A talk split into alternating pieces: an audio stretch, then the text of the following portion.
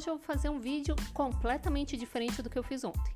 Se vocês escutaram o nosso áudio de ontem, eu falei sobre a possibilidade de fazer educação à distância sem TI.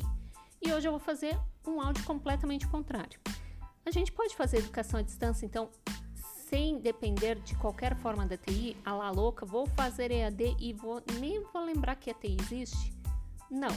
Então, ontem a gente conversou sobre as possibilidades de fazer uma EAD offline, ou seja, sem usar recursos tecnológicos, sem depender disso. Hoje eu vou propor uma outra reflexão para vocês. Eu, por exemplo, na minha instituição, vou supor, eu quero fazer educação à distância, mas eu sou focada mais em adultos, em jovens, é outra faixa etária, é outro grupo, e aí eu quero começar a fazer atividades de EAD utilizando uh, recursos tecnológicos. Beleza, posso fazer isso e ok? Não, não tem como a gente fazer isso. Isso eu não estou falando nem de capacidade humana, eu estou falando exatamente da TI.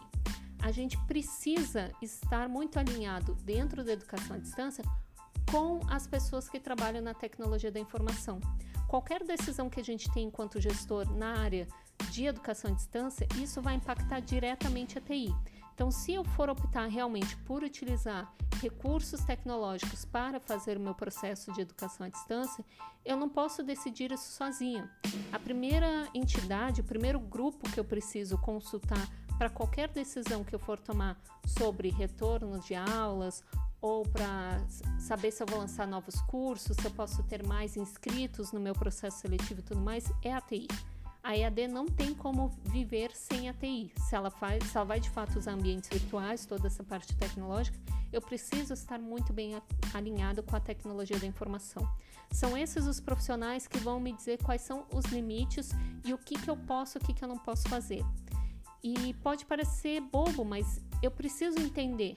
A TI vai nos explicar muito bem como que eu vou fazer a minha aula? Eu posso, por mais que, por exemplo, o ambiente virtual me permita que eu faça webconferência, isso não significa que eu vou ter lá dentro do meu ambiente virtual todas as aulas gravadas. Eu preciso ter estratégias para não utilizar tantos os recursos da instituição que são limitados e buscar outras formas de fazer isso. Por exemplo, no caso das webconferências, de repente gravar a aula que eu fiz ao vivo e colocar numa plataforma de streaming, como por exemplo o YouTube. Eu vou lá colocar de vídeo e fica o YouTube cuidando das minhas videoaulas e o ambiente virtual da minha instituição só fazendo essa mediação, né, de fazer o link, apontar o link para onde está o YouTube. Isso vale, por exemplo, para todos os arquivos que a gente diz que são pesados, arquivos grandes. Então, eu lembro que a minha TI, quando eu comecei a trabalhar, muito me indicou isso. Olha, não coloca materiais pesados no Moodle, porque isso, além de sobrecarregar o próprio ambiente virtual, vai deixar o, o acesso mais lento e tudo mais. De repente, coloca na nuvem, coloca, por exemplo, no Dropbox, no Google Drive, porque assim, eles lá nessas grandes empresas têm maior, uh, maior estrutura para que a pessoa faça download né, desse material e não sobrecarrega a rede. Então, antes da gente tomar qualquer decisão de como que a gente vai fazer a educação à distância, a gente precisa estar muito bem alinhada com a TI, porque eles que vão dizer para a gente o que, que a instituição hoje precisa fazer, ou se tem como fazer investimentos, quais são esses investimentos, quantos usuários eu vou ter, né? no caso, quantos alunos eu vou ter, quantos vão poder acessar simultaneamente, porque não quer dizer que eu vou, que eu tenho estrutura dentro da minha instituição para fazer EAD suportada por tecnologia, que todo mundo vai acessar, vai poder acessar ao mesmo momento. Então é diferente do presencial. A gente pode até mesmo fazer um estabelecer um, um paralelo com o presencial. Suponha que a sua instituição tem aulas no período da manhã e da tarde e da noite.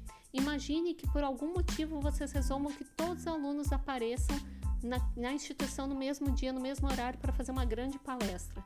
Não tem como, porque no seu dia a dia você já divide os seus alunos em três turnos.